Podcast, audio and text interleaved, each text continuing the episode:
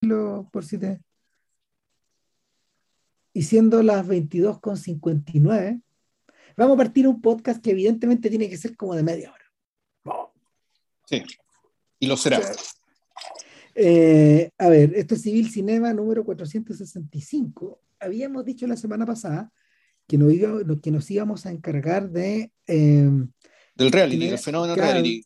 Pero, pero, ¿cómo se llama? Eh, nos pusimos a ver más, más porquería entre medio y nos acordamos que, o sea, y por, por lo mismo, se demoró esta cosa, pero nos acordamos que nos debíamos, Vilche y yo, una discusión sobre, sobre Dawson City Frozen Time de Bill Morrison, una película que Morrison, que, que oficialmente califica como un documentalista, así como si uno lo quiere clasificar en algo, pero que sin embargo es un cineasta que trabaja con materiales de archivo, eh, que los recontextualiza, que los rescata, en fin, eso es Morrison. Eh, un filme que Morrison eh, realizó en 2016. y es un filme que es fascinante. O sea, podcast por todos lados, igual que igual que mm, igual que Funeral de Estado, que creo que también mencionamos a, sí, Mira, yo creo que eh, yo, creo que es el, en realidad tanto este podcast como el, que vamos a hacer del reality es de nuestra sección tirando. No, no, es que en realidad son de la sección tirando la cadena, ¿cachai? Porque yo recuerdo que hemos mencionado mucho a Bill Morrison. Dentro, en el pasado también, sí. En el pasado, dentro de este podcast, sí. Eh, yo había visto solamente de Casia, que es una. que eso en realidad no, no calza como un documental, eso en, en, realidad es una especie de. puta, de ejercicio de montaje. Eh, no, no, no, da para ensayo, más bien pareciera una instalación, donde tú lo que ves es, básicamente es la, es la, acción del tiempo convertida en espacio dentro del celuloide, y, y es decir, eh, que a lo que me refiero es que son las distintas formas de deterioro digamos, que películas antiguas sufren, que empiezan a ocupar el espacio dentro del celuloide y se empiezan a convertir en una especie de personaje, en una fuerza dentro, dentro, dentro de esta imagen y por lo tanto tiene una relación con las, aquellas imágenes que fueron intencionalmente registradas cuando se filmaron estas películas, que son películas de, de cualquier tipo, digamos, en casa pueden haber sido eh, películas eh, documentales caseros o películas de ficción muy antiguas, que, eh, claro, cuyo estado de deterioro material eh, transformaban, y creo que es el ejercicio de la película, transformaban el material que teníamos cuestión en otra cosa. Claro. ¿Ya? Eh, eh, y, y, lo fascinante, volvemos lo mismo, la traducción, eh, esto es la... El, el, el, es como el tiempo, en este caso el tiempo manifestado en el deterioro de la cinta, se convierte en espacio y, y, se convierte en un, en un actor en el espacio. Mm. Eso era de Casia, y en cierto sentido, Dawson City Frozen Time se traga de Casia. Se la traga en términos de que el, hay, hay, una parte de la película digamos, que se hace cargo de eso, pero solamente una parte de la película, porque esto se trata de muchas cosas más.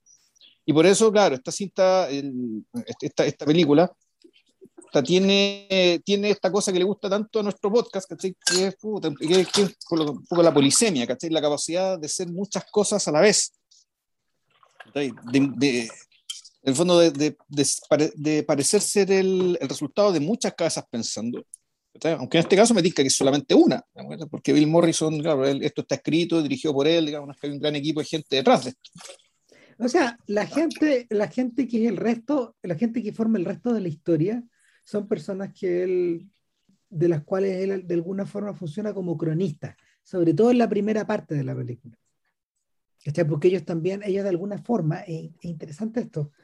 Eh, a ver. Tanto Morrison, el punto, sí.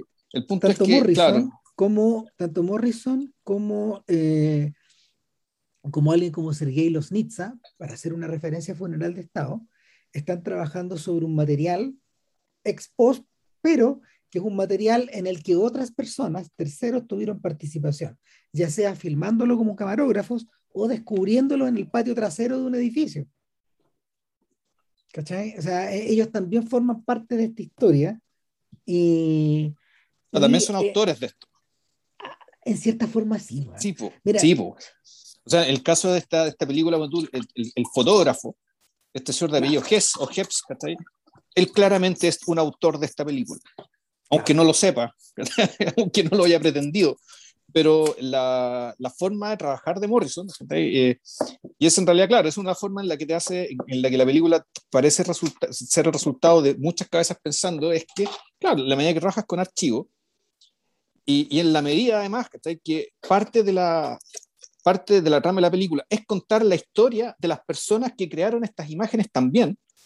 El, en el fondo esto pareciera ser eh, efectivamente el resultado producto del trabajo de una comunidad una comunidad que en realidad no existe, pero básicamente eh, el, el, cineasta Morrison la crea, la inventa. Yo creo que habría que, habría que explicar un poco que, bueno, Morrison de alguna forma es como el nieto o el bisnieto de las personas que trabajaron por primera vez con Archie. Eh, ¿Y quiénes fueron ellos, Ram? No, los, los, primeros camarógrafos, en el fondo.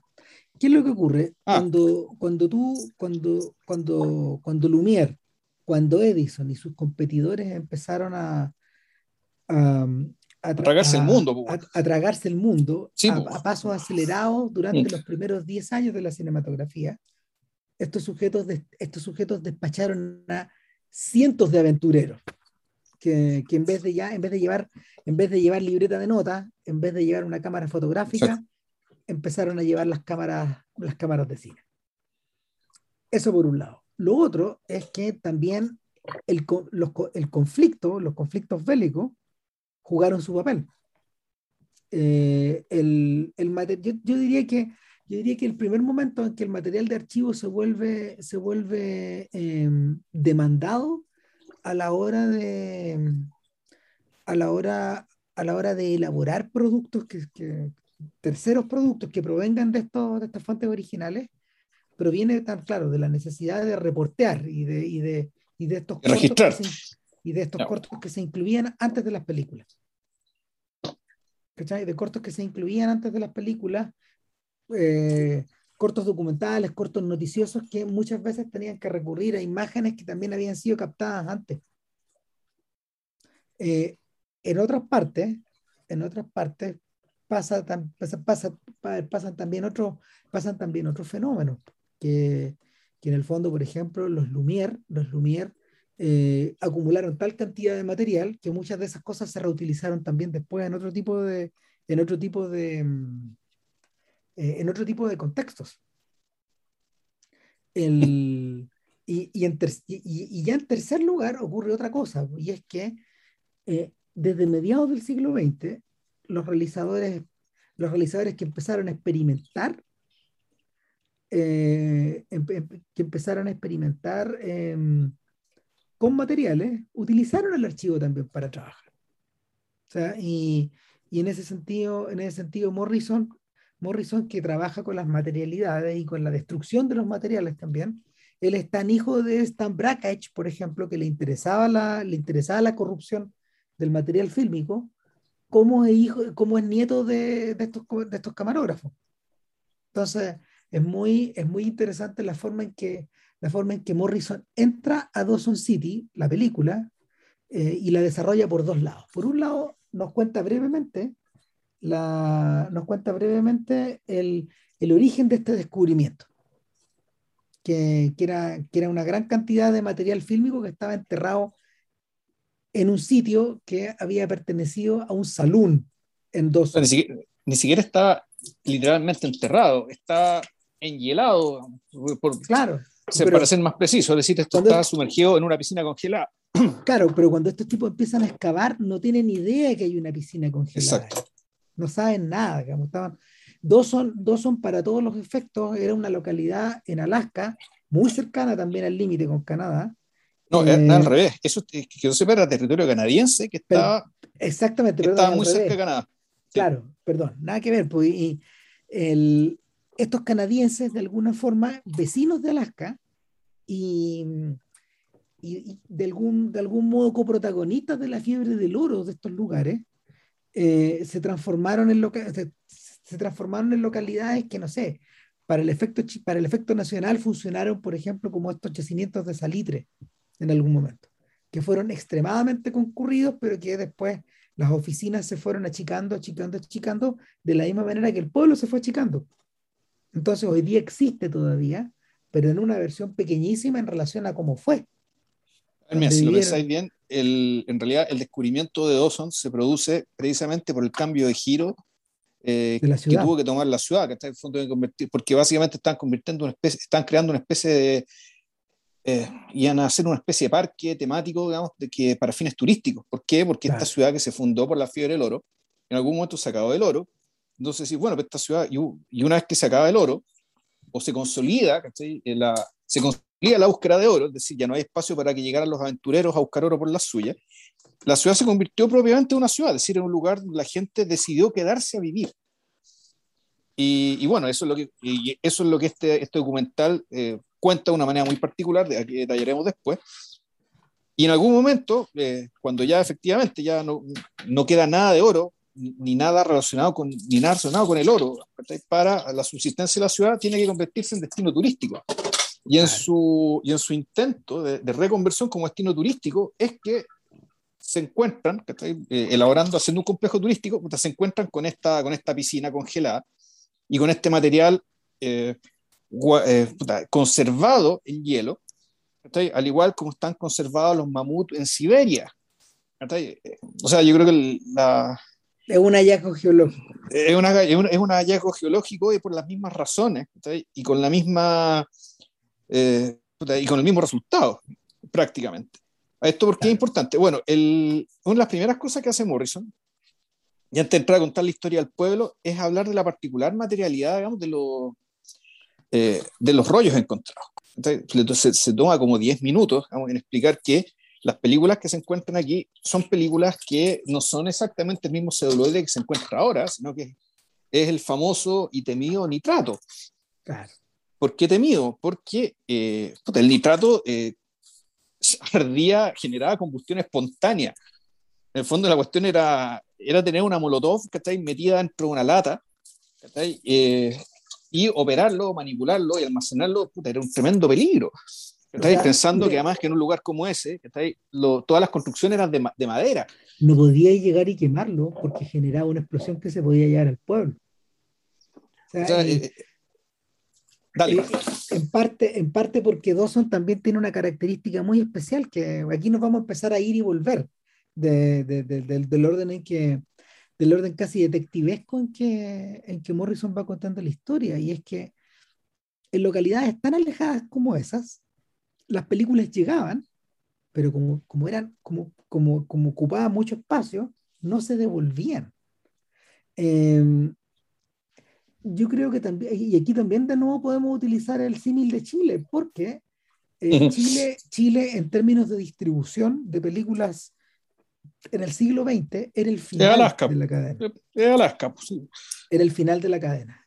Y esa es una de las razones por las que acá circulaban una cantidad de copias eh, brujas, digamos, ilegales ya, que durante mucho tiempo fueron, eh, las, distribuidoras se, las distribuidoras se dedicaban a molerlas a hachazos, literal, yo vi, yo vi cómo les pegaban los, los hachazos a, a las películas y las reducían. Sin embargo, no podían evitar, por ejemplo, que cosas más apetitosas, como no sé, como la copia en 35 milímetros de, de Star Wars, por ejemplo, desaparecieran nomás.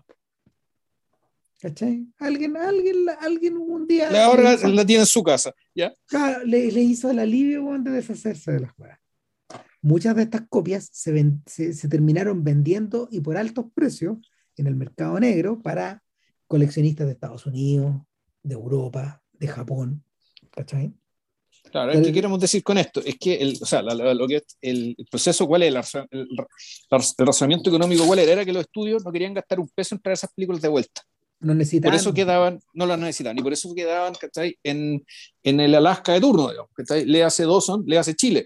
Debe, haber muchos otros, debe haber muchos otros Alaska, debe haber secciones de Australia, por ejemplo, donde ya da Perth, me imagino. claro, me imagino Perth, así ya. Y, y, ya no, nomás. Claro. No, así la pérdida, ¿no? O sea, cuando ya la cuestión llegó, resiste la, la, la, taquilla y la copia, se queda ya, pues, se sale más barato. Le sacaste todo el provecho. Exacto, el estrujaste no hace ningún esfuerzo en que la cuestión vuelva. Claro, y eso, le, eso le creó un lo que pasó a Dawson. Eso le creó un tremendo problema a Dawson. ¿Dónde meter esta cantidad, esta bomba de tiempo en el fondo? Entonces estos tipos operaron con lógica, ok, enterrémoslo en la nieve. Enterrémoslo en o sea, primero, primero guardémoslo en un banco. En algún momento hubo un edificio en que se quemó por eso. Es verdad. Eh, o sea, eso lo cuenta en la película, que eh, se produjeron incendios, qué sé yo, y aún así algunas películas sobrevivieron. Y, y, primero estuvieron en la boda de un banco, y en algún momento un funcionario del banco dice, ¿saben que esta cuestión hay que... Mala idea. Hay que, hay, hay que deshacerla, y justo en aquel entonces, una piscina que se había creado ya por ahí por el año 20, la iban a cerrar, y ¿por qué no guardamos las películas dentro de la piscina, la llenamos con hielo? Porque arriba de eso, arriba de esa piscina, iban a hacer una pista de hielo, de, de, hockey, de hockey sobre hielo. Entonces, así fue como la, como puta, muchas películas, de que más o menos abarcaban del año de 1902 hasta 1920 y algo, bueno, alcanzaron a llegar películas sonoras, eran solo películas no. Eh, puta, terminaron eh, sumergidas en el hielo, sirviendo de base de una pista de hockey sobre hielo. Y se olvidó. Y, efectivamente, se olvidó. Ni siquiera quedó parte del folclore. Se olvidó. Como si nunca hubieran existido. Eso, te da, eso, te da, eso, probablemente transmite la idea de que esta decisión fue tomada por poca gente que conocía el peligro. ¿Aló, Ram? Y claro que ahí parece que Parece que no me escucha. ¿Aló? Eh, Vilches. No, yo, yo, te escucho, yo te escucho, así que. Ya, yo no te escucho. Sí, el, el, asunto es que la decisión parece haber sido tomada por un grupo más o menos limitado de personas. Eh, en parte también para no crear más atados, porque, porque en, una, en una comunidad que literalmente se está empezando a deshacer, lo que hay que tratar es fortalecerla de alguna forma. La película, la película gasta una buena cantidad de minutaje, de hecho, en ir contando, eh, en, ir en, ir narrando el proceso, de, el proceso de, de la fiebre del oro y cómo eso en realidad generó un interés, una presión, una, una, una, una, una, voluntad de invertir que era imparable. Era imparable y que sin embargo se disuelve, se disuelve en la nada hasta quedar convertida en algo olvidado. O sea, gente muy famosa fue a darse vueltas por esos lados, al punto que, claro, eh, cuando, cuando Chaplin hace su fiebre del oro, o sea, cuando, hace, 1925, cuando hace, la, quimera del oro, Chaplin está haciendo una película de época. Exacto. Fascinado por esta idea. Esto es algo que pasó 15 años antes, o 20 años antes. Exacto. Es que no más. Exacto, él tiene, él tiene la distancia con eso de eh, las torres que, tenemos con las torres gemelas, por ejemplo, con la calle de las torres. O sea, e, e, esa es, como la distancia que, estos sujetos tenían. Y claro, eh, Chaplin utilizó muchas de las fotografías tomadas directamente en, tomadas directamente en Alaska y en diversas partes, sobre todo esta, estas filas indias humanas que atravesaban, que atravesaban cerros, valles, eh, riscos, etcétera, y que, y que en la película que la película están reflejados de una manera impresionante. Sí, no, y, y como, como, les decía adelante, el, la película en, atrae hacia la comunidad de autores, ¿cachai? Y dándole el nombre y apellido y el crédito a quien sacó esas fotos, incluso contando su historia. Porque la mayoría de las fotos son de una sola mano. Si mal no recuerdo, un señor que se llama Albert Steps. Fue un apellido por el estilo, porque esto lo vi la semana, hace un par de semanas, entonces no me acuerdo bien del, del nombre exacto, digamos, pero no hay, no es importante que me sepa el nombre, pero sí es importante saber que, eh, de que él, es, eh, él es un autor y es una mirada, digamos, que, que empieza a acompañar la película de, de, manera, de manera recurrente y cuya historia también es parte de la película. O sea, lo, lo más fascinante de todo es que llega un, llega un punto en que estas fotografías empiezan a moverse y, y, Morrison pone el crédito y dice La fiebre del oro 1925. O sea, hasta Chaplin tiene, hasta Chaplin tiene interés metido acá claro. Porque, porque claro, el, eh, Chaplin estuvo ahí para rescatar las memorias de esto, eh, en parte por en parte por el desborde, eh, por la lógica del desborde por un lado, y en parte de, de, esta gente, de esta gente yendo a la muerte de alguna manera, casi segura para algunos, y en otros casos, en otros casos, esta lógica como de gesta épica también que cuando, tú, cuando, tú te acercas a, a, los rostros de estas personas te das cuenta que hay épica ninguna. ¿Cachai? Es, ambivalente esto. O sea, yo creo que claramente hay, hay una épica, que no, no puede no haberla, dado el... Es que, es, que es, bien, es, bien, ambivalente, porque el, la, fuerza, la fuerza de la fiebre del oro es tan, tan destructiva como creativa. De hecho, es más, yo diría que es más, es más destructiva que creativa. Eh, uno, si uno se, se acuerda, si los que leyeron El Oro de, de Sendrars, eh, se acordarán de que básicamente la fiebre del oro, lo que llega a hacer a California es destruir un, un, imperio, un imperio agrícola, agrícola floreciente de este suizo llamado Auguste Suter. Y, y, efectivamente es como una, la, fiebre del oro, se, usa la palabra fiebre, en realidad lo que se produce es una especie de invasión de insectos, una especie de plaga. Bueno, lo, los hermanos Cohen lo resuelven súper bien en el segmento que le corresponde a Tom Waits en, en, la Buster de, eh, claro, en la balada de Buster Scruggs, que son 20 minutos donde este van empieza a hacer los hoyos en esta especie de paraíso, de paraíso escondido, y descubre oro, descubre una beta grande, y, y lo destruye, lo destruye en, en cortas. Y, y claro, una vez que él se va, vuelven los animales, vuelven los insectos, vuelve todo. Y es como si nadie, es como si el hombre no hubiera estado nunca ahí. Ahora, eh, Morrison consigna, Morrison va narrando de, diversas formas. Una de ellas es de repente es ir y venir con testimonios de gente. ¿Cachai? Que yo creo que es, es, lo menos, pero hay una gran cantidad de, hay una gran cantidad de, de, de material y de información que se va. Ojo, eso solo al principio. Claro, eso solo al principio. A través, perdón, a través de.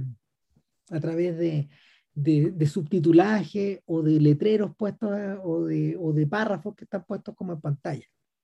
Y son, claro, son párrafos explicativos y que eso hace que el documental en el fondo no, no, no tenga voz.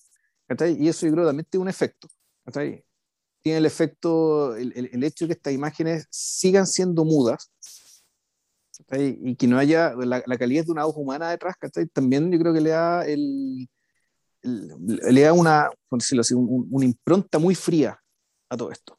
Sí, claro. Relacionado con el hecho de que está, bueno, está en la frialdad de una piscina, pero también yo creo que en la frialdad y la música también ayuda a esto, de que en realidad lo que estamos hablando también es de estrellas muertas yo creo que esto, yo viéndolo, digamos, esto, me, esto también me sugiere la frialdad del espacio, la frialdad del cosmos, y la frialdad de esta luz muy antigua que no llega de las estrellas. Así como estas imágenes que estamos viendo también son el, resplandor de estrellas muertas. Eh, muertas en una soleada, es una soleada roja, es una soleada eh, de dimensiones gigantescas. Eh, y en medio del frío, de un gran frío. Entonces, esto, entonces para mí, el, el, el documental, la, la, la, concepción de estas imágenes en este lugar y el tratamiento que se le da desde, desde el sonido, ya sea por, la, por el lado de la música y por la ausencia de voz humana, también te sugiere esto. Mm. Te sugiere, un, eh, te sugiere, te sugiere la, la, sobrevivencia esta, de, la supervivencia de estas imágenes en, en el fondo en un gran vacío el, como, como, como antídoto a esto, de hecho, eh, un súper buen material eh, es esta serie de, de David Milk, em, ah, ¿cómo se llama? El, la de HBO, eh, ah, te iba a decir Tombstone, no, Deadwood. Deadwood funciona exactamente así, porque en el fondo es, el nacimiento de una ciudad y la manera en que la ciudad queda cooptada por, por fortunas más grandes. Eh, rápidamente, rápidamente, eh, Morrison, Morrison eh, esboza y bosqueja a través de sus, a través de, de sus lecturas de fotos em, diversos, diversos detalles que te dan como una, una idea de la dimensión de, de, esta, de este desplazamiento de gente. Primero que nada, se calcula que alrededor de 100.000 personas sintieron el llamado del oro se devolvieron 70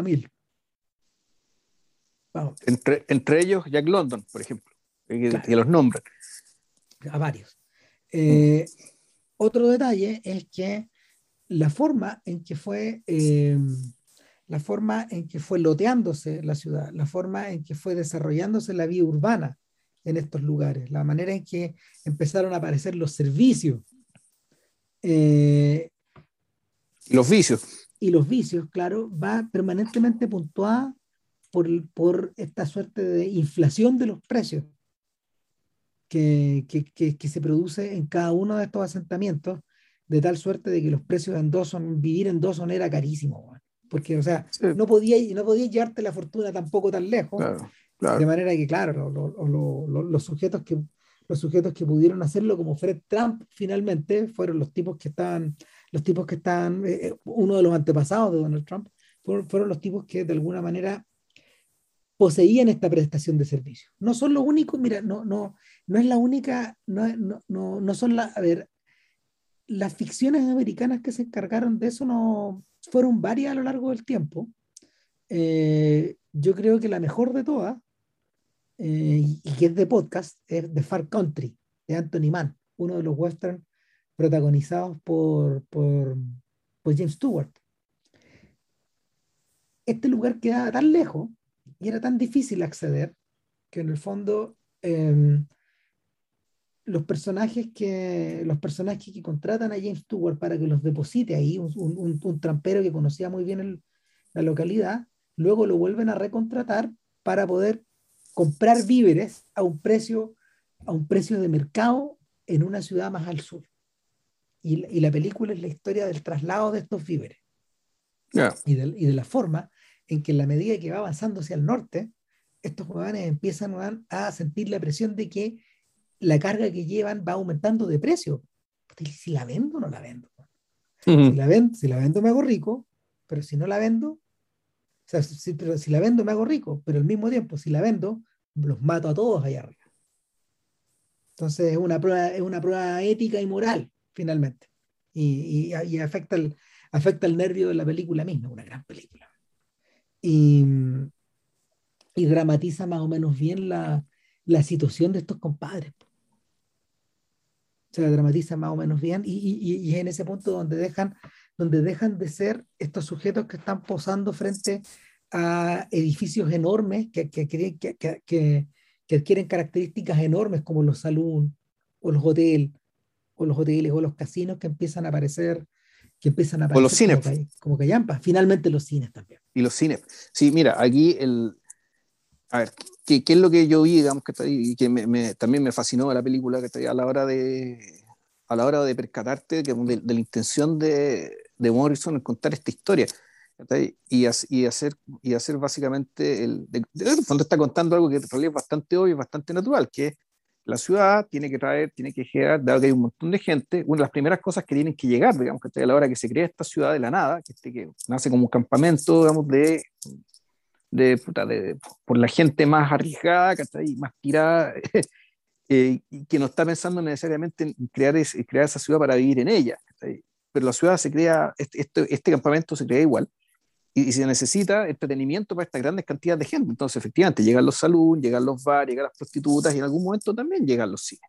Claro, llegan los cines y los terros. Incluso todo eso no da, por. Y aún así no da. Y, pero ahí lo interesante es que ¿qué es lo que te cuenta? Te cuenta que, bueno, apareció, que Jack London estuvo ahí y se fue. Te cuenta que una de las grandes, grandes muchas, algunas de las grandes fortunas de América se generaron ahí. Después te cuenta que, el, pero deja de tener probabilidad de que uno de los grandes eh, eh, empresarios de exhibición cinematográfica de Estados Unidos también empezó, ahí, empezó con su cine ahí. Eso te iba a mencionar, Sid Grauman. el, claro, el, el, tipo que, el tipo que levantó el teatro chino en, en, en Los Ángeles. En Hollywood, claro. Claro. Y también te cuenta que hubo una estrella de Hollywood que nació ahí. Entonces, y que después murió un asesinato y cuyo crimen nadie, nunca se resolvió. Una estrella, una estrella de Hollywood en un periodo ya que este hombre se olvidó. Fue olvidado, pero en aquel entonces era una estrella. Pero el punto es que el, más de esta, esta anécdota, eh, te da la impresión de que, este eh, que Morrison nos cuenta esto un poco para decirnos que pese a la lejanía de Dawson respecto del resto del mundo respecto a la metrópoli, lo que está ocurriendo en Dawson es también una sinécdoque del siglo XX. Concentrado. Claro, así como, así como hay gente que interpreta el hundimiento del Titanic en esa lógica, Morrison procede a explicar que esto también funciona con la misma lógica, de la misma manera. Claro, una, suerte, una, suerte, de crisol, una suerte de miniatura. Una fuerza donde todas, las, donde, todas las, donde todas las fuerzas importantes están más al desnudo, porque hay menos ruido, son menos cosas. Pero todo lo importante que pasó en el siglo XX también pasó acá. Pese a la lejanía, pese a la extrañeza, pese a lo distinto que es esta ciudad y la particularidad de esta ciudad, por cómo fue gestada, por los habitantes que tenía. Sin embargo, el siglo XX claramente también está aquí. Y se ve, y, se ve eh, y las grandes fuerzas que movieron al siglo, digamos, también están acá.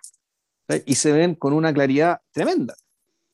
Entonces, y aquí aparece entonces la, la otra dimensión, digamos, que es bien importante respecto de, bueno, de las películas que encontramos acá. Porque mal que mal, la relación de esta periferia extrema que tenía eh, con la metrópoli estaba mediada naturalmente por las imágenes que importaba para su propio entretenimiento, ya sea los documentales y ya sean las películas. Claro. Entonces, Morrison lo que hace es ir alternando las fotografías de este fotógrafo que ya mencionamos con las imágenes de, de estas películas, de estas ficciones que no fueron, no fueron, hechas, fueron hechas en otro lugar muy lejano, no fueron hechas pensadas en Dawson y que sin embargo estas imágenes de una u otra manera te podían, hacer, te podían servir de espejo de los procesos que estaban pasando y que están siendo narrados por estos intertítulos, por Bill Morrison, básicamente, a través de su intertítulo, contándonos lo que estaba pasando en este pueblo, la evolución de este pueblo. Y ahí es donde la cosa se pone realmente interesante. ¿Por qué razón? A ver, en la historia del documental, por lo general, se, se ha atravesado por diversas etapas. Eh, cuando, cuando hemos hablado de documental acá también, hemos situado, hemos, nos hemos situado también en distintos lados y, de alguna forma, em, cuando, por ejemplo, cuando, cuando hablamos de Nanook, lo que teníamos eran básicamente, era básicamente un filme narrativo interpretado, interpretado por eh, Nanook, el Inuit, que colaboró con Flaherty, pero al mismo tiempo, y lo discutimos en el podcast, una gran cantidad de recreaciones donde Nanook, eh, eh, estimulado por, por Flaherty, repetía conductas o repetía actividades que él, tenía en su vida diaria. Entonces, eh, esos documentales realizados en la naturaleza dependían un poco de estas recreaciones o del ojo del camarógrafo para poder captarlas. Sin embargo, en la medida de que, en la medida de que el documental se fue desarrollando, también empezaron a aparecer muchas otros, otras, otras, otras posibilidades de factura.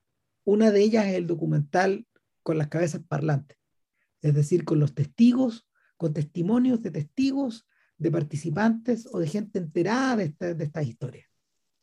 Y eso es, por ejemplo, lo que, lo que vimos en eh, Le Chagrin en la Pitié, de Marcelo Fils.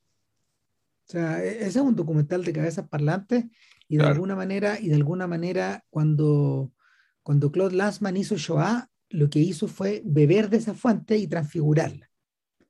Al punto de que en Shoah, Lanzmann no necesita recurrir a imágenes de los campos de exterminio e imágenes de archivo.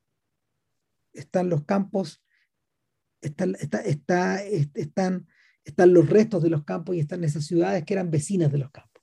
Y las personas que supieron o dicen que no sabían, hablándole a la cámara. La lógica, la lógica la cicatriz. En fondo, esta gran tragedia dejó cicatrices de todo tipo, de distinta manera, y esas cicatrices están en el presente, y eso es lo que se filma. Y con eso va. Punto. El documental, como tal, emana de estas dos fuentes: del mundo de Flaherty y emana también del mundo de las cabezas parlantes y durante un gran, durante un, durante un buen, un, buen cacho del siglo XX, eh, este documental es el que, es el que no sé, pues, aprendimos, por ejemplo, a contemplar cuando veíamos, cuando veíamos, em, no sé, películas como, películas como las, de, como las del joven Errol Morris. Sin embargo, Morris es el ejemplo de un cineasta que empezó a utilizar otra cosa más, que eran las recreaciones pero ya en un sentido distinto al, de la, al, que, la, al que había ocupado Flaherty. Flaherty nunca nos dijo que eran recreaciones. En el caso de Morrison, eh, las recreaciones son utilizadas de manera frontal. ¿Morrison o Morris? perdón, de Morris, las vemos. ¿cachai? No sé, pues en The Thin Blue Line o en, en ¿cómo se llama? O en cualquier otro docu más avanzado, digamos, de, en la carrera de Morris, vemos estas recreaciones y están, eh, se, nos hace visible que son recreaciones. Ahora, Morrison, Bill Morrison, aparece en el mapa trabajando estos materiales y en el fondo lo que podría haber sido recreado, por ejemplo, a través de la lectura de, lectura de a través de la lectura como de diarios, por ejemplo, como lo hace Ken Burns, o a través de recreaciones, como lo hace Morris, o por ejemplo, como suele hacerlo el canal el canal History o Discovery o Nat Geo en sus documentales. O sea, no sé, eh, eh, hay en Netflix, por ejemplo, una serie que se llama Roma. no es la serie de HBO, que es una serie de ficción. Roma es un, es un docudrama, es decir, cuenta la historia de Roma, pero utiliza recreaciones para poder contarla, con actores. O sea, el, History History Channel no acostumbró a ese tipo de ¿Qué es lo que hace Morrison? Utiliza no solo los registros de cámara de Dawson o los lugares aledaños, sino que al mismo tiempo, tal como decía JP, empieza a utilizar estas películas y las recontextualiza para poder ir, continuar contando la historia. Bueno, ojo, a veces... Son películas de todo tipo. Sí, sí ojo, que no, no, de repente no son, eh, como decirlo, recreaciones literales, pero sí son por ejemplo, por ejemplo, en algún momento se está hablando, por ejemplo, de una estafa, alguien está ocurriendo, se está hablando que en algún momento de la historia del pueblo hay una estafa importante y te puede traer una película donde hay un, malo de película típico planeando hacer algo. Entonces, más que una recreación, en el fondo lo que hace es que... Una recontextualización. O, dicho, hecho, ni siquiera lo diría de esa manera, yo diría que lo que hace es, es aprovechar la, este, el fondo este banco de imágenes con el que se encontró. Y escoger aquella imagen cuyo, o aquella secuencia o aquella escena, cuyo, cuyo ánimo, cuya intención se refleje como un espejo el, el, el, evento histórico del que estamos hablando, y no necesariamente por, la, por el hecho mismo, sino también por la, o sea, puede ser por las emociones involucradas, por las sospechas involucradas, por lo que sea. Puede, la, la relación puede ser más, más bien tenue, pero la relación siempre está. Bueno, es, decir, yo creo que eso es lo que convierte, eso precisamente es lo que convierte este documental en una obra maestra. ¿Por qué razón? Porque Morrison se pone, Morrison se pone una obstrucción, como, lo, como diría, como diría Fontrier. ¿cachai? Y una de las obstrucciones que tiene este documental es solo utilizar material eh, descubierto enterrado en dos. O sea, e, esta es, es mi cinemateca y con esta yo voy a trabajar. Por una parte están las fotos de, estas mismas, de esta misma persona que hizo todo el viaje a Dawson, se quedó en Dawson, eh, y por otra parte las películas que encontró ahí. Claro. Ese es mi banco de imágenes. Y la variedad de estas películas es fascinante porque... Eh, no, porque la variedad de estas películas es fascinante, porque cualquier, cualquier, cualquier, a ver, la elección de cualquier, de cualquier documentalista eh, sería, no sé, recurrir a eh, a la, al mejor, a, la, a, ver, a, la, a la película de mejor calidad posible, para que se vea bien. Que es lo que hace Morrison. Morrison toma en cuenta incluso estas películas que están destruidas o semidestruidas. O sea, de hecho, el, hecho de que, el hecho de que la información en pantalla esté corrompida es parte también, se vuelve parte también de, eh, del motivo conductor del filme mismo. Y eso lo vuelve fascinante porque hay imágenes que, hay todo tipo de destrucción, hay imágenes que aparecen empastadas, unas con otras, de manera que obtienes, de manera que obtienes como una suerte de doble exposición.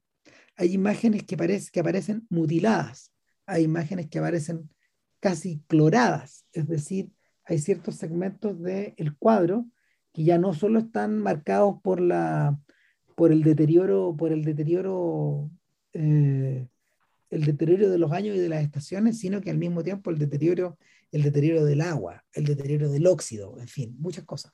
Las películas, sobre todo el, nitrato, la conservación del nitrato es súper compleja, porque al contrario de lo que ocurre con el, con el celuloide o el poliéster, que, que, que fueron, que fueron las tecnologías que lo fueron reemplazando. Hay varias más entre medio, pero, pero sobre todo eso, eh, el nitrato, el nitrato por, porque el nitrato, y esto lo podría explicar bien eh, mi socio Gonzalo Ramírez, eh, el nitrato no es un material... Ramírez bueno. Claro, el, el, Ramírez bueno, no yo. El, el, el, nitrato, el nitrato es un material que al mismo tiempo la cantidad de, la cantidad de metales que, que, y de la aleación que tiene es muy delicada de manipular.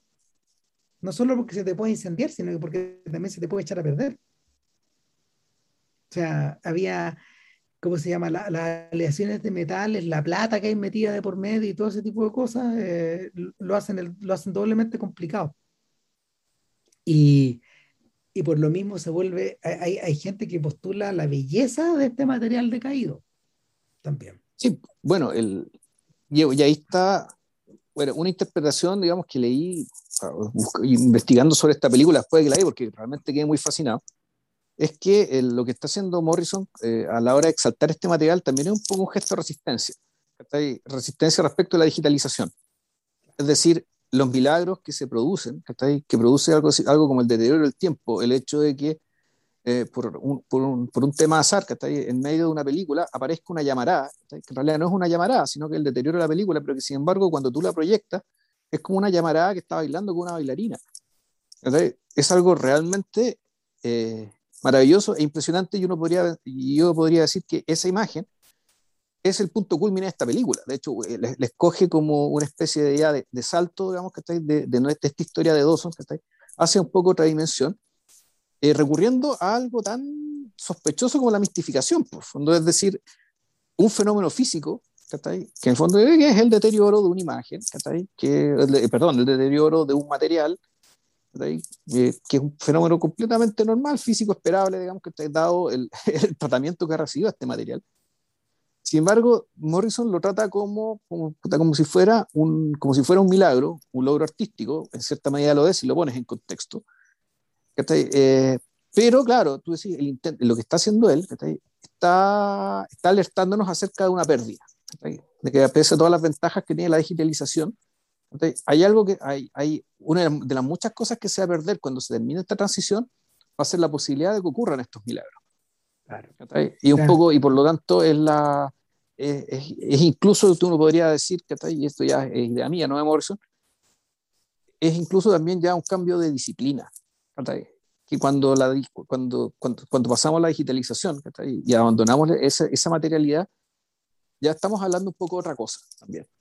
Lo estábamos hablando, de hecho, con Vilce justo antes de aprender, de ponerle play a esto, a ponerle rec en realidad, de empezar la grabación, porque yo he estado, yo he estado eh, viendo unos documentales y leyendo acerca, de la, mm, acerca del trabajo que el pintor David Hockney ha realizado en torno a la historia de las imágenes no a la historia de la pintura, sino que a la historia de la imagen, porque, porque Hockney, eh, él postula que eh, la era de, la, era de eh, la imagen fotoquímica, como él la denomina, es de 160 años. Ya terminamos, ya estamos en la era digital. Y, esa transformación, esa transformación es menos revolucionaria, según él, de lo que parece, tomando en cuenta de que el fotorrealismo dentro de la historia de la imagen existe por lo menos desde hace Em, desde hace 600 años, desde comienzo de los 1400. Entonces, bueno, él, él lo discute dentro de su campo, pero acá, acá también podemos, eh, eh, la, discusión, la discusión, eh, la discusión de alguna manera se hace notar aquí también, sobre todo porque Morrison parece estar em, investigando o haciendo su película al final de este periodo, o en medio de este periodo de transición también de alguna manera lo que estamos viendo es un post-mortem de, de, la imagen. A eso, a eso se refería Vilches cuando hablaba de las estrellas muertas. Delante. O sea, el, y es por eso que es tan importante para él reconstruir este pedazo de historia recurriendo también a películas que llegaron a Dawson por las razones más distintas y que hoy por hoy pueden ser pueden, pueden servir para, para volver a contextualizar esta historia ya eh, utilizando, la, utilizando estas imágenes en, en diversas claves. un ejemplo, un ejemplo que es muy simple. Cuando, cuando Ramírez trabajó con Cristóbal Valenzuela en el documental Robar a Rodán, este documental acerca del robo de una estatua de, una estatua de Rodán del Museo de Bellas Artes por parte de un estudiante de un estudiante de arte que con unos tragos de más un día del lanzamiento de una exposición llegó y entró y se la robó, digamos, se la metió en el bolsillo y se fue. Claro, eh, ellos tenían el desafío de utilizar materiales de archivo para poder contar historias sin tener que recurrir a las clásicas recreaciones. Entonces, ¿En qué año fue esto, todo esto, perdón? En los 90. El, robo, de esta estatua fue en los 90. sí, claro. Entonces, Ramírez le propone a, la Ramírez le propone a Valenzuela que eh, utilicen, utilicen em, para el contexto imágenes de una película muda donde se, donde se mm, hacía la crónica del robo de la Mona Lisa, ocurrió antes de, antes de la invención del cinematógrafo. Ya. Y claro, eso estaba dramatizado. El robo de, esa de la Mona Lisa estaba dramatizado en una película que es de Pateo, de Gaumont, muy antigua, que funcionaba también como para, como para mm, dramatizar esta noticia o dramatizar este hecho ocurrido hace un tiempo Este episodio, claro. Claro, entonces, eh, eh, en Robar a Rodar la película, esa imagen está recontextualizada. No es exactamente una recreación, pero sí lo es. Eh, no es exactamente una recreación con actores, pero sí lo es. ¿Cachai? Que va. Sí. Claro, va, jugando, va jugando con eso y corresponde también a una lógica que cada vez está más recurrida, que en el fondo es el trabajo creativo y artístico utilizando el material de archivo. Eh, nosotros discutimos algo parecido, pero, pero que, que estaba ejecutado de una manera mucho más metódica cuando hablamos de Los Ángeles Place Itself, este documental de Tom Anderson donde él construye la historia cinematográfica de Los Ángeles recurriendo a las películas que fueron filmadas ahí y algunas que no fueron filmadas ahí, pero que hacían como que. Entonces Anderson, Anderson, Anderson trabajaba de una manera mucho más tradicional porque correspondía a la lógica de los típicos documentales de películas sobre las películas. En este pues, caso. Sí, o sea, en realidad, eh, no, en realidad ese documental no es sobre las películas, este es un documental sobre Los Ángeles usando las películas. Pero, pero claro, pero, pero, pero utilizaba la lógica del documental de cine, sobre cine. Sí, sí. ¿Cachai? Claro, pero para hablar de otra cosa. Exacto, porque, porque Andersen, Andersen hablaba de espacio urbano, hablaba de arquitectura, hablaba de no lugares. De relaciones raciales, bueno, hablaba de un montón de cosas. Sí hablaba del mundo al final y se expandía y se expandía y se expandía. Morrison, que Morrison que es un poco menor, es como de una generación menos, que Morrison es un poco mayor que nosotros, de hecho. No, sé, debe estar como los cincuenta y poco. Entonces, Andersen es un señor que se acerca a los 70, entonces lo separa una generación. Pero, y, y, por eso mismo yo creo que el trabajo, el trabajo de Morrison respecto del archivo es doblemente intenso, porque porque, no sé, hay 20, hay 20 años más de reflexión ahí en torno y también una, también una buena cantidad como de, una buena cantidad, como se llama?, de exploración de, contemporáneos. Gente que, gente que ha construido con estos materiales eh, instalaciones, por ejemplo, más que documentales, o gente que ha utilizado estos materiales en términos de, para trabajo universitario, como tesis, por ejemplo, no sé. y bueno, y en paralelo, y también, bueno, uno podría, ya, esta especulación, digamos, probablemente estoy diciendo una burrada, pero por otra parte, ¿qué es lo que ocurre? Yo creo que a la medida que pasan los años, aumenta la cantidad del archivo porque se descubren más cosas y además eh, aumenta la capacidad de los estados y de los países de convertir esos hallazgos en patrimonio. De hecho, parte de esta película de Dawson City Frozen Time también te cuenta eso cómo, esta, cómo estas imágenes encontradas en algún momento son llevadas a, creo que Estados, eh, a Estados Unidos, allá, no sé si a Washington o Nueva York, vamos para convertirlo en parte del archivo binacional, o sea, en fondo se convierte en patrimonio de ambos países, de Canadá y de Estados Unidos. Eh, y esto, bueno, y además incluso se está dando el, y por eso eh, se está dando también el fenómeno de convertir el archivo como insumo para películas de ficción. Como un ejemplo, Martin Eden donde partes puntuales, pero muy significativas de la película, recurren al archivo. Y recurre al archivo un poco para darte, eh, una, volvemos, cierta sensación de, distancia entre el, eh, estos racontos, se ocupan mucho para racontos, digamos, la, y la historia que están contando en el presente, pero también para difuminar el horizonte temporal, el, más que el horizonte, la, la situación temporal de, esta, de, de, la historia que te están contando, que puede ser una historia que puede haber ocurrido en cualquier momento del siglo XX. Mm. Y, y, me, pareció el, uso del material de archivo de No Eden es tan brillante. A mí la película no me gustó tanto, eh, pero creo que lo más fuerte que tiene es precisamente esa, esa, esa dimensión, ese uso del recurso. Y me encantaría que más películas de ficción dieran el paso vamos, y se lo tomaran en serio, la potencialidad que hay respecto de este Banco Universal de Imágenes que está siendo almacenado en este momento. O sea, hay gente, que, hay gente como Raúl Ruiz, por ejemplo, que, o, Godard que hicieron eso, apareció muy luego. Eh, Godard en sus primeros intentos de, de, de, ir, de ir creando sus historias de cinema, que es, algo que a él se le ocurre como el año 76 y que no termina de cuajar sino hasta el año 98. Imagínate el periodo largo cuando estuvo haciendo esto.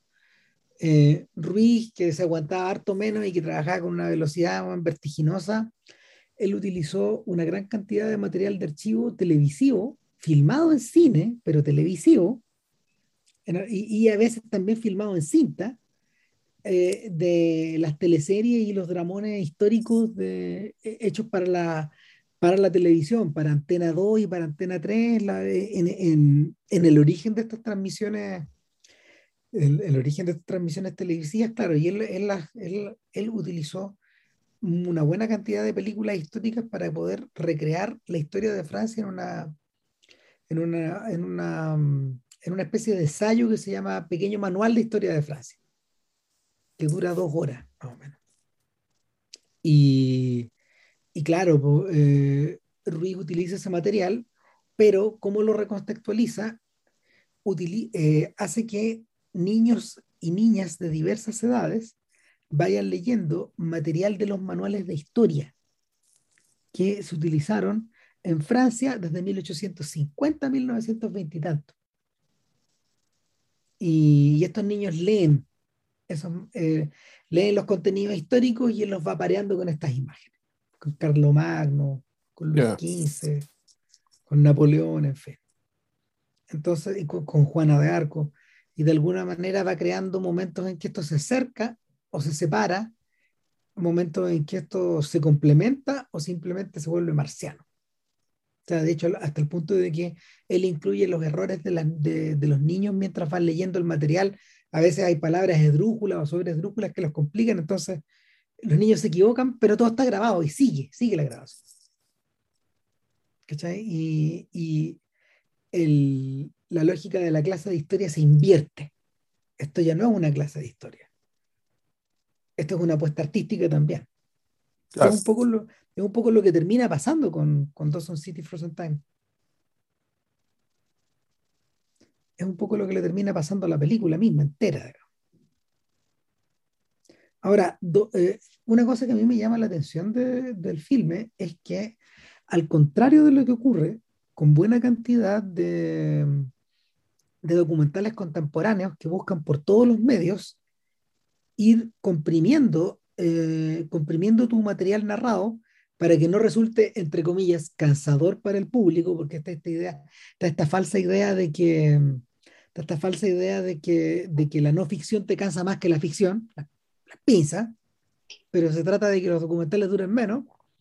Y, por eso las duraciones, no sé, de los documentales comerciales son, giran en torno a los 70, van de los 70 a los 90 minutos como máximo en algunos casos. Pero acá me llama la, me llama la atención de que Morrison se toma el tiempo. Esta película dura más de dos horas, ¿o no? Sí, dura más de, anda por ahí, sí, creo que son dos horas, dos, una cosa así, está pasando las dos horas, sí, el, el, recuerdo que tengo. Pero a mí lo que más me impresiona es que, de que pero esa, esa longitud no está hecha, eh, no significa que los estímulos básicamente están siendo dosificados. Es al revés, es una película muy cansadora de ver. Se, pone, eh, se, pone, más intenso y más intenso y más intenso porque, porque eh, da, la sensación de que, da la sensación de que Morrison entendió desde el principio la magnitud de esto. La magnitud de lo que tenía entre manos. O sea, probablemente esto se debe a que él ha estudiado durante un buen tiempo el material también Claro. Entonces, en esa lógica que es, utilizando esa, esa, forma, esa forma de trabajo donde te vas dando cuenta que tu material crece nomás porque ya no estás hablando de un archivo fílmico, ya no estás hablando de una, del descubrimiento de tal o cual material, sino que está, está, está hablando de la reconstrucción del pasado, la reconstrucción del mundo. O sea, cuando empiezan a aparecer estas imágenes de, del norte de África, por ejemplo, que, no tienen, que están en las antípodas de, de un lugar como, de un lugar como Dawson, en plena, cerca, cerca, cerca, del círculo ártico. O sea, eh, todo se invierte. O sea, lo que tú tenías, lo que tú tenías es una especie como de, de catálogo de los hombres y de sus cosas, como pasa con la, mm. como pasa con las postales de los carabineros de Godard, ¿cachai? Cuando van, cuando van, cuando van revisando cuál fue el botín de guerra, abren la maleta y hay puras fotos. Claro, el, el mundo en una maleta. Dicho de otra manera, el mundo en imágenes dentro de una maleta. Aquí, claro, está el mundo en imágenes metido debajo de una piscina. Y, y, y, claro, por una parte está, como decía Ram, está, está, está, está, este banco de imágenes eh, monumental, está la historia de este pueblo, que es una historia realmente fascinante. Y a la hora de juntar las dos cosas, efectivamente, eh, Morrison se dio cuenta de que lo que está contando es la historia del mundo. O sea, la historia del mundo, al menos en el periodo, o mejor dicho, la historia de, no de todo el mundo, pero sí la historia, la historia del pueblo, es perfectamente un espejo de todo lo que está ocurriendo afuera. ¿Y por qué? Porque está vinculado a través de las imágenes. Una de las maneras también de acercarse a esto, por ejemplo, podría ser eh, hablar en la lógica de, de, de, los objetos encontrados, que, se utiliza mucho hoy día en la teoría del arte y, en la elaboración teórica en torno a, en torno a, esto, esto, en torno a estos materiales que se reconfiguran. Eh, una, una película muy recurrida al respecto y que fue, fue, fue muy utilizada, es una cosa que solían dar en Film and Arts hace mucho tiempo atrás, que se llama Atomic Café. No sé si te acordáis. No, no, no, no me suena para nada. Claro, Atomic Café, deja ver de quién era, porque, porque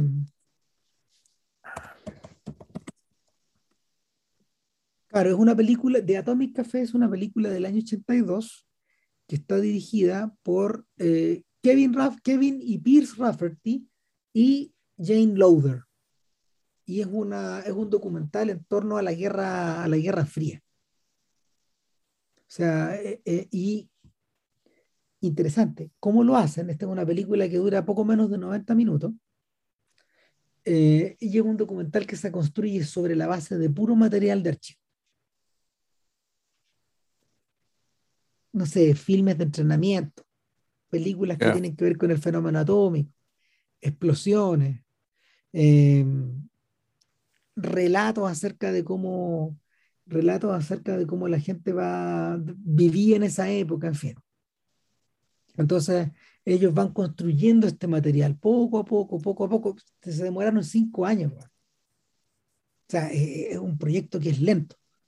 Entonces, eh, Loader, Jane Loader decía que esto no era cinema verité, era compilación verité.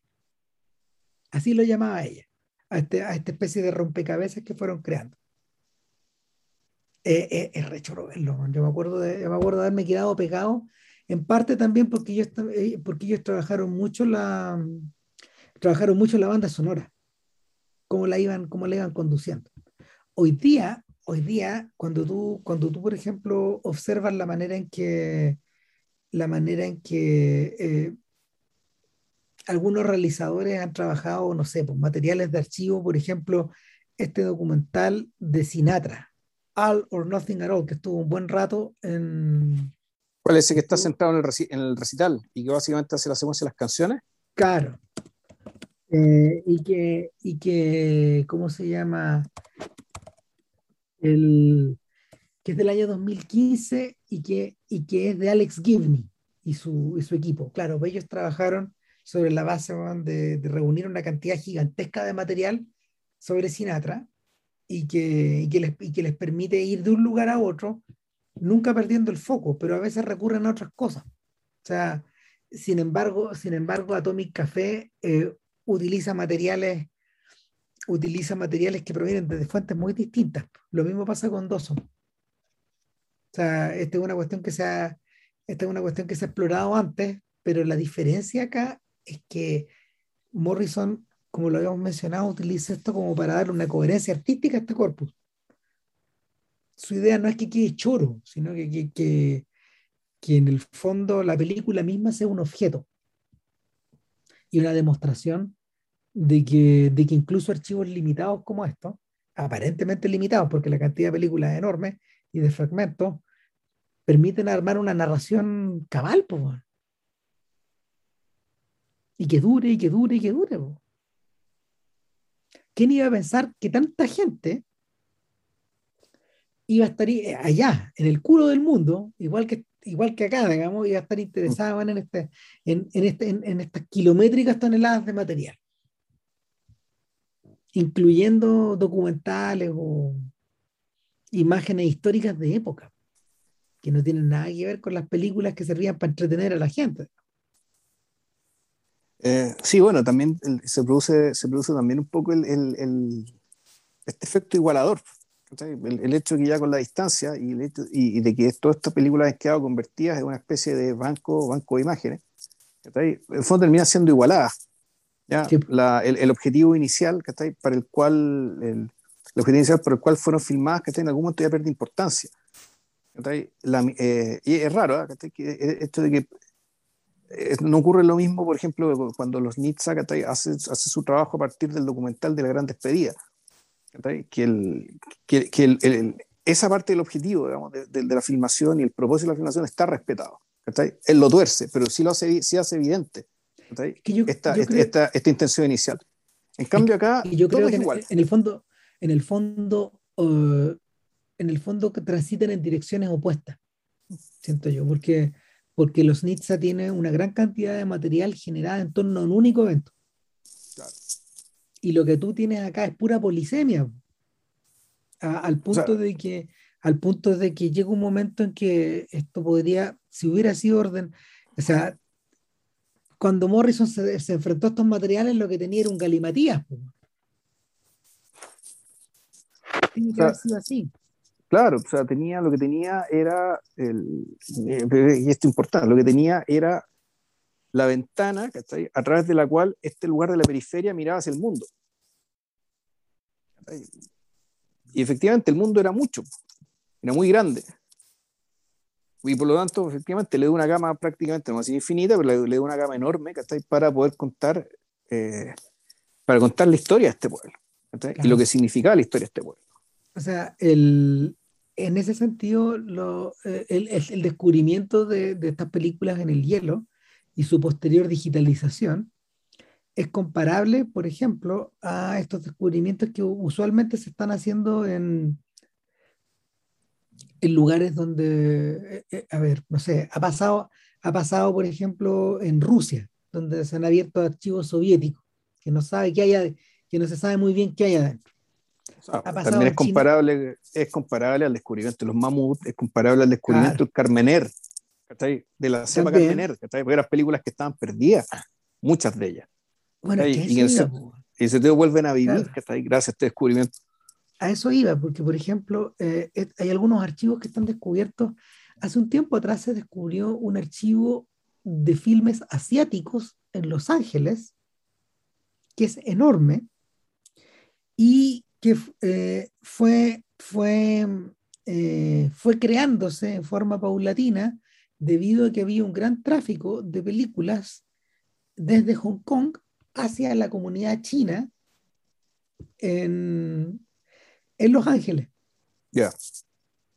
Porque en el fondo ellos también precisaban de ver películas habladas, no sé, en, en pandarín, en cantonés. Sí, de su, de su madre patria.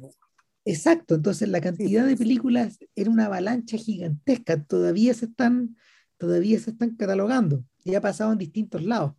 Es todo lo contrario de lo que ocurrió hace unos, hace unos días atrás con la trágica, con el trágico incendio anunciado prácticamente por los propios empleados de la Cinemateca en San Pablo fue esto. Claro, claro, porque los propios empleados una semana antes habían avisado, o sea, que esto iba mal, que no tenían cómo, que no tenían cómo proporcionarle seguridad a estos materiales, se llamaron. y, claro, la, responsabilidad, la responsabilidad del gobierno ahí es criminal respecto a eso, porque termináis borrando memoria. Ahora, pero ojo, este, recuerda que, recuerda que Brasil es república federal, por lo tanto la responsabilidad debería ser del Estado de Sao Paulo. Claro. No, no necesariamente de Bolsonaro, digamos, que estamos hablando, estamos hablando de quién es el gobernador de, de Sao Paulo, el Estado se llama Sao Paulo también, ¿no? Sí. Pero hay que preguntarse en realidad quién, hay que preguntarse en realidad quién controlaba la Cinemateca. ¿verdad? Por, los, por el tipo de reclamo me da la sensación de que era, de, que era nacional el archivo. De que era federal, ya. Mm, sí. De, que era, de que, era, un archivo, de que, de que, no era federal, de que no le correspondía a Sao Paulo, sino que le correspondía al gobierno en sí. Pero hay que. Claro, pero si así, ¿por qué estaba ahí? ¿Por qué está ahí no está en Brasilia? Pero bueno, ya. Uno queda pillo. Mm, sí, uno no sabe, por eso pregunto. En, fin, el, el, asunto, el asunto es que eh, en, en alguna parte leí, a propósito, me parece que de de los tipos que descubrieron esta copia de Metrópolis en Argentina, que permitió reconstruir creo que hasta un noventa y tantos por ciento del metraje del filme original, en circunstancias que se había perdido hace muchos años, diversas secciones en el fondo, eh, que va a llegar un momento en que eh, va a llegar hasta acá. Todo lo que podía, todo lo que podía encontrar lo empezaste a digitalizar y lo, lo conservaste. Pero claro, estos descubrimientos van a parar, van a, terminar de ocurrir porque de un, de, un, de un, momento en adelante lo que viene es digital y la conservación digital, hay mamita que difícil es. Se va a volver a perder cantidad en cantidades de materiales en, en, en, en cantidades industriales, tal como ocurrió con el final del mudo y en el paso al sonoro. ¿Y por qué es tan difícil si basta con tener discos duros muy grandes no No, no, no, no son discos duros. No son discos duros. No, cuando me refiero no un disco duro, el, hard drive, digamos, pero a lo, a lo, que voy es que tú, las películas digitales, tú las almacenas en, en ese tipo de dispositivos, ¿no? Ahora, el punto es que esos dispositivos se almacenan, en cinta. ¿Cómo en, cinta? en LTO. Eso lo explicaría mejor Ramírez que yo, pero eh, la cinta magnética es el único material que ha permitido, es el único material que permite almacenar eh, información digital de manera confiable. Eh, esto debido a que eh, los materiales de hace 70, 80 años conservados en cinta están en buen estado. Entonces te pueden dar seguridad de que eso funciona. ¿Qué pasa? esa, ese material se, ese material no se, no, es que es igual cuando uno, cuando uno se, cuando uno separa las partes de un chaleco, ¿cachai? Y lo, lo, lo vuelves a adaptar para la persona. Lo, el material no entra completo, no es que tú grabes la película, tú descompones las partes digitales de un filme y, lo, y, y, esas partes entran descompuestas a la cinta, a la cinta magnética. Y luego queda todo archivado y cuando quieres obtener una, cuando quieres obtener eh, una copia de ese material, lo vuelves a pasar por los programas y lo vuelves a reconstituir. Así tiene que hacerse, así tiene que hacerse para evitar la corrupción del material. Porque así, lo, así lo han ido determinando estos gallos. El problema es que este material tiene, una, tiene un estándar que es el LTO, que son estas cintas magnéticas que van adentro como de unos, van adentro de unas cajas que las van leyendo. Pero claro, pues, para poder darle interés a la empresa que las fabrica, que es una sola, eh, el LTO eh, eh, tiene, que ser una sola para que exista un estándar mundial también. Bueno, ahí, por lo que uno conoce de, de, la historia de la gestión, es que hay da la, limitación, el monopolio, probablemente el costo, ahí suele ocurrir lo que se llaman las disrupciones. Es decir, que va a salir una alternativa que va a ser más barata, que no va a ser tan de buena calidad como la LTO, pero le empezará a comer la color por debajo. Es que no, porque el, el, problema es que lo han probado y no resulta. No ha resultado bien. O sea, todavía no. pero el fondo, la, pero el capitalismo funciona con estas que se llaman las disrupciones, que es decir, es la aparición de alternativas de menor calidad, más baratas, que en algún momento, por esas ventajas, eh, terminan comiéndose el mercado y el, y el, mercado básicamente sacrifica, el, sacrifica un poco de calidad por esta otra ventaja. Es lo que ocurrió antes. ¿no? Y, y, dado que además esta cuestión es un monopolio, está como todo dado para que se produzca. A lo mejor no se produce. Uno no es no lee el futuro, digamos, pero la estructura de la situación está ahí. El problema que han tenido con eso es que en realidad van... Em, en realidad el material, el material que es más barato, te reír, el material que es más barato, el material que puede conservar esto con mayor facilidad, ¿qué es el poliéster? A lo que sirvía como celuloide. Claro, te, obliga, a regresar. De hecho, de hecho eh, en las cinematecas por eso se utiliza todavía la copia física, porque se calcula que puede durar, no sé, entre 120 y 200 años. Eh, en buena calidad y, si tú, si tú posees los negativos, de hecho, si tú posees los negativos... Y eso se puede eh, restaurar, claro. Puede ser restauraciones impecables. Y, claro, y podéis, y mm. manipular ese material, como dijo, como decía Daniel Dávila, mi, mi, mi, socio en la, sala acá, eh, eso es como HDR hasta el infinito. El problema con el material digital es que tenía un tope de, de píxeles, son tus píxeles, pero cuando hay, cuando, hay imagen fotoquímica de por medio, tú puedes ampliarla hasta que tú queráis. Eh, y el problema es que, claro, pues todos estos procesos son caros, la conservación de las películas es cara y se calcula que se va a perder como el 90% de los filmes digitales. Así, así como vamos. Vamos a, una, vamos a una nueva extinción, derechito, derechito claro, pero, a diferencia de esto, esta, ese día va a ser para siempre. Sí, porque las películas, las películas de Dawson efectivamente la salvó su materialidad y por eso no pudo ser reencontradas. Porque esas películas en realidad nunca fueron destruidas. Claro.